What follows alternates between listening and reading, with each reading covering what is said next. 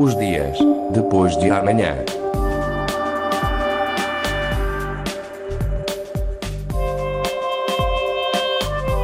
Magazine de Tecnologia e Investigação da Antena 1 Madeira. Os dias depois de amanhã.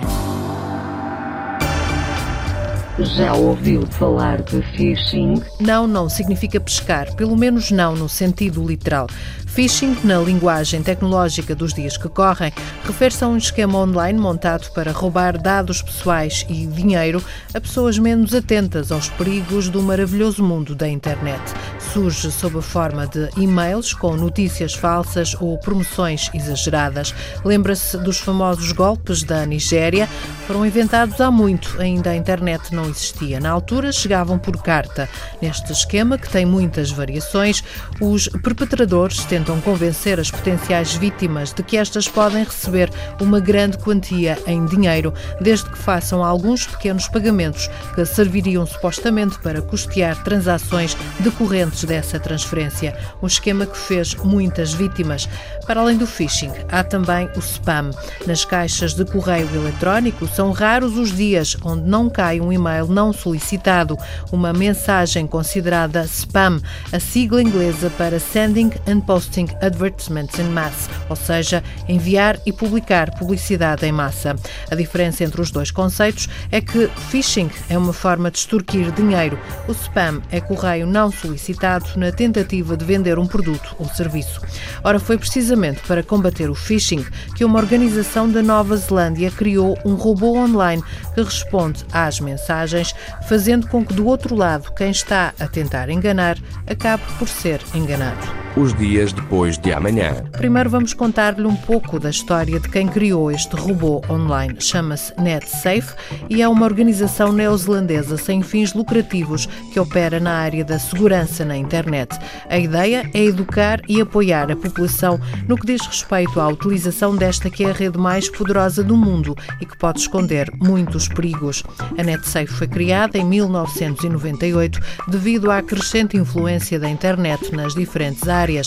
A Polícia da Nova Zelândia, o Ministério da Educação e diversas organizações sem fins lucrativos uniram-se a entidades ligadas às telecomunicações e a parceiros da indústria das tecnologias de informação para criar uma entidade independente focada na segurança online.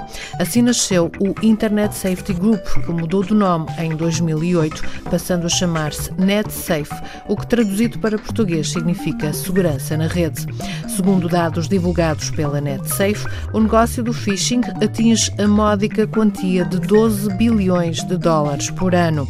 A quantidade de pessoas enganadas todos os anos é alarmante. Foi por isso que a NetSafe criou o Rescam. Os dias depois de amanhã.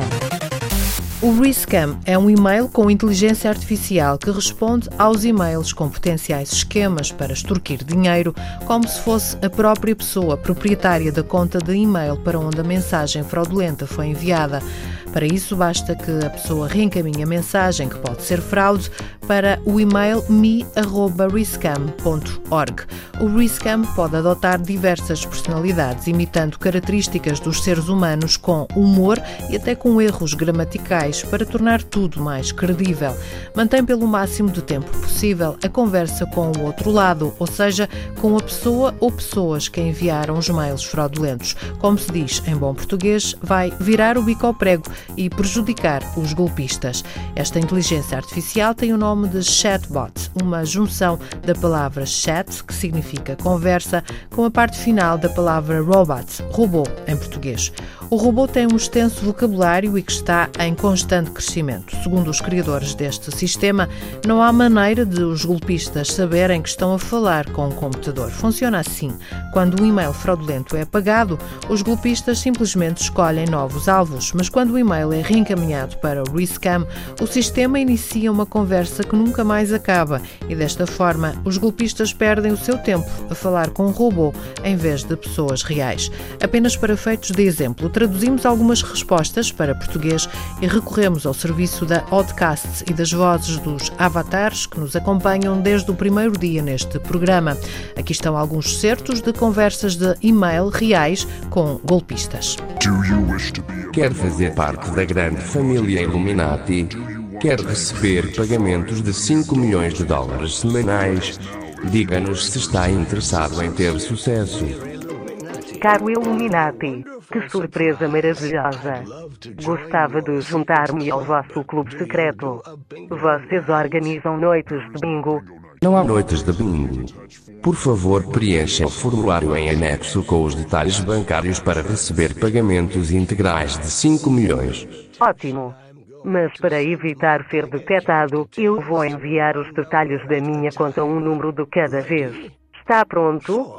4, Isso não é necessário. 7, 8, Dear Anastasia, Querida Anastácia, casar parece-me um primeiro passo muito lógico. Claro, a minha encomenda com um carregamento de ouro. Como poderia esquecer? Desculpe, a minha tecla de letras maiúsculas fica presa de vez em quando. Estou muito interessada. Tenho apenas mais algumas perguntas. Tenho apenas mais algumas perguntas. have a few more questions. É com este tipo de respostas que o Riscam tenta baralhar o sistema aos golpistas. As respostas originais deste serviço da NetSafe, o Riscam, podem ser ouvidas em netsafe.org.nz ou em riscam.org. Os dias depois de amanhã. A organização NetSafe recomenda que, caso receba um e-mail que saiba que é phishing, o melhor que tem a fazer é apagá-lo e esquecer o assunto. Escusado será dizer que não deve preencher os seus dados pessoais, sobretudo com números de contas bancárias. Os dias depois de amanhã. Gravação Carlos Câmara. Pós-produção áudio. Paulo Reis. Produção Patrícia Casaca. Os dias depois de amanhã.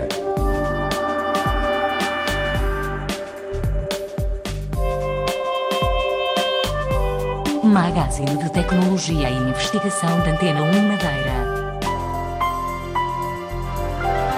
Os dias depois de amanhã.